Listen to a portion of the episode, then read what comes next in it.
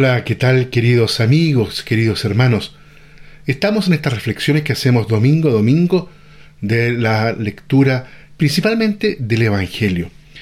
Y en este domingo, que es el 25 de junio, corresponde el domingo 12 del tiempo ordinario y retomamos ya eh, las lecturas eh, continuas de eh, los evangelios del tiempo ya ordinario. Hemos terminado ya hace rato el tiempo pascual, pero todavía después tuvimos el domingo la Santísima Trinidad y después el domingo pasado la fiesta, la solemnidad del cuerpo y la sangre del Señor. Y ahora con este domingo iniciamos entonces, volvemos a la lectura ya normal, continua del Evangelio de Mateo, que en esta oportunidad lo retomamos en el capítulo 10. Sin embargo, antes de entrar al texto mismo del Evangelio, quisiera decir algo que me parece importante para volver a situarnos donde estamos. Eh, Mateo ha terminado la presentación específica de Jesús como Mesías con el discurso de la misión, en el que Jesús se muestra como el que tiene la pretensión de ser el enviado definitivo con la tarea de congregar al pueblo eh, de Dios, al pueblo escatológico.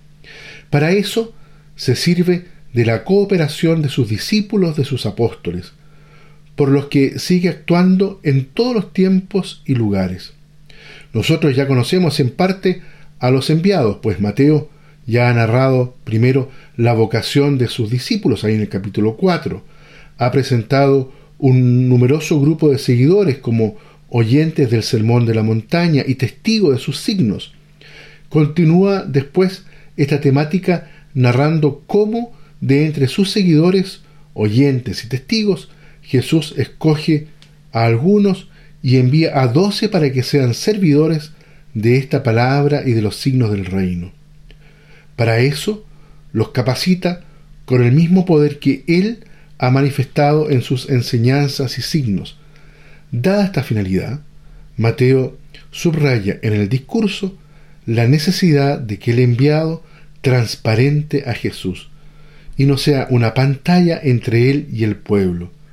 Por eso insiste en el tema de la identidad entre Jesús y su apóstol.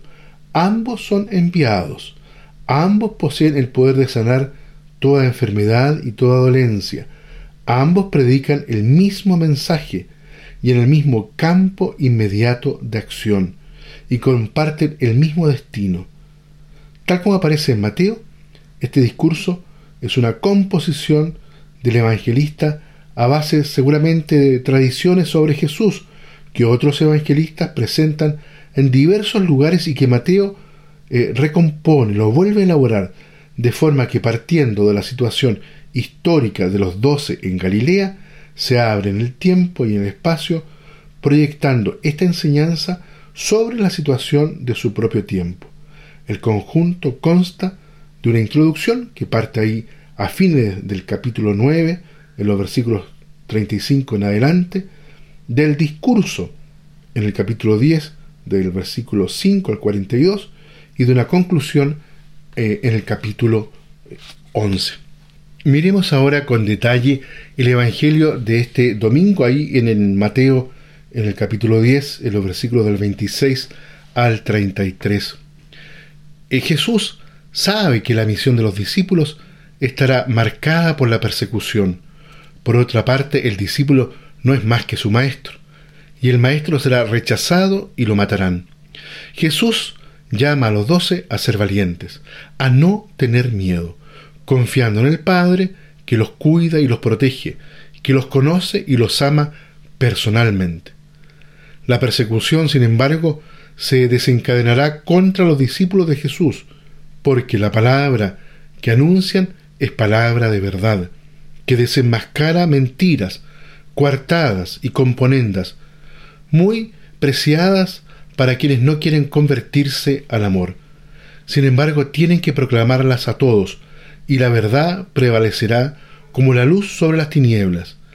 La misión de dar testimonio de Jesús y anunciar su palabra no está reservada a un círculo restringido de personas, sino que, de hecho, cada discípulo, uniendo su muerte a la del Maestro, es constituido en testigo y apóstol, propio del testimonio, y así lo establece Jesús, es la comunión real y la pertenencia recíproca con Él. Si alguien no da testimonio de Jesús, siempre no será reconocido como discípulo suyo delante del Padre. Pues bien, ¿este texto tiene alguna consecuencia para nuestra vida práctica, para nuestra vida normal?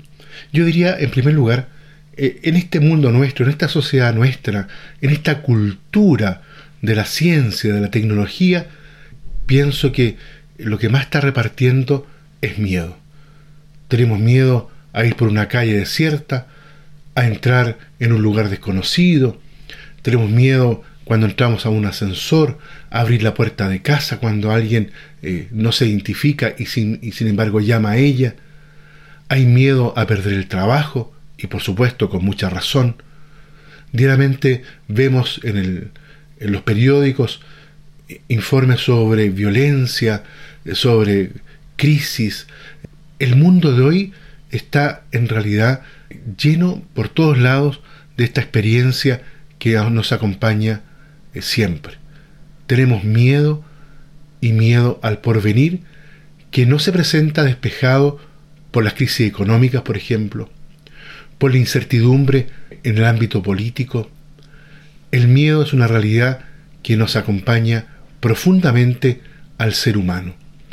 Pues bien, de todos los miedos quiere el Señor que estén libres, libres sus discípulos, que estén libres los suyos. Él habla del miedo más íntimo, más profundo, más insalvable, el miedo a perder la vida por Él. Es un miedo comprensible para el cual el Señor promete su asistencia, una asistencia que ha sido palpable y visible a través de la historia en la que miles de personas de toda condición y estilo han vencido con fuerza el miedo a la muerte violenta con la que se encontraron solo por ser cristianos. Es muy posible que muchos de nosotros no lleguemos a estas situaciones extremas, sin embargo, tengamos miedos y miedos, algunos muy profundos. Para los miedos que invaden cuando se nos presenta la vocación de abrirnos sinceramente a las exigencias de la fe.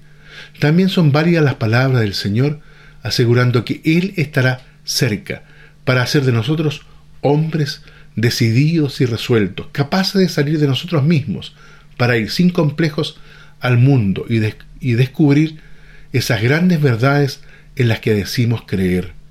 Muy bien, queridos amigos, los invito para que en este domingo, el décimo segundo del tiempo ordinario, podamos con la fe, con la confianza en Dios providente, en Dios Padre, que en ese paso de confianza podamos vencer también aquellos miedos que a veces nos paralizan y que no dejan que podamos dar un testimonio real del reinado de Dios en medio nuestro.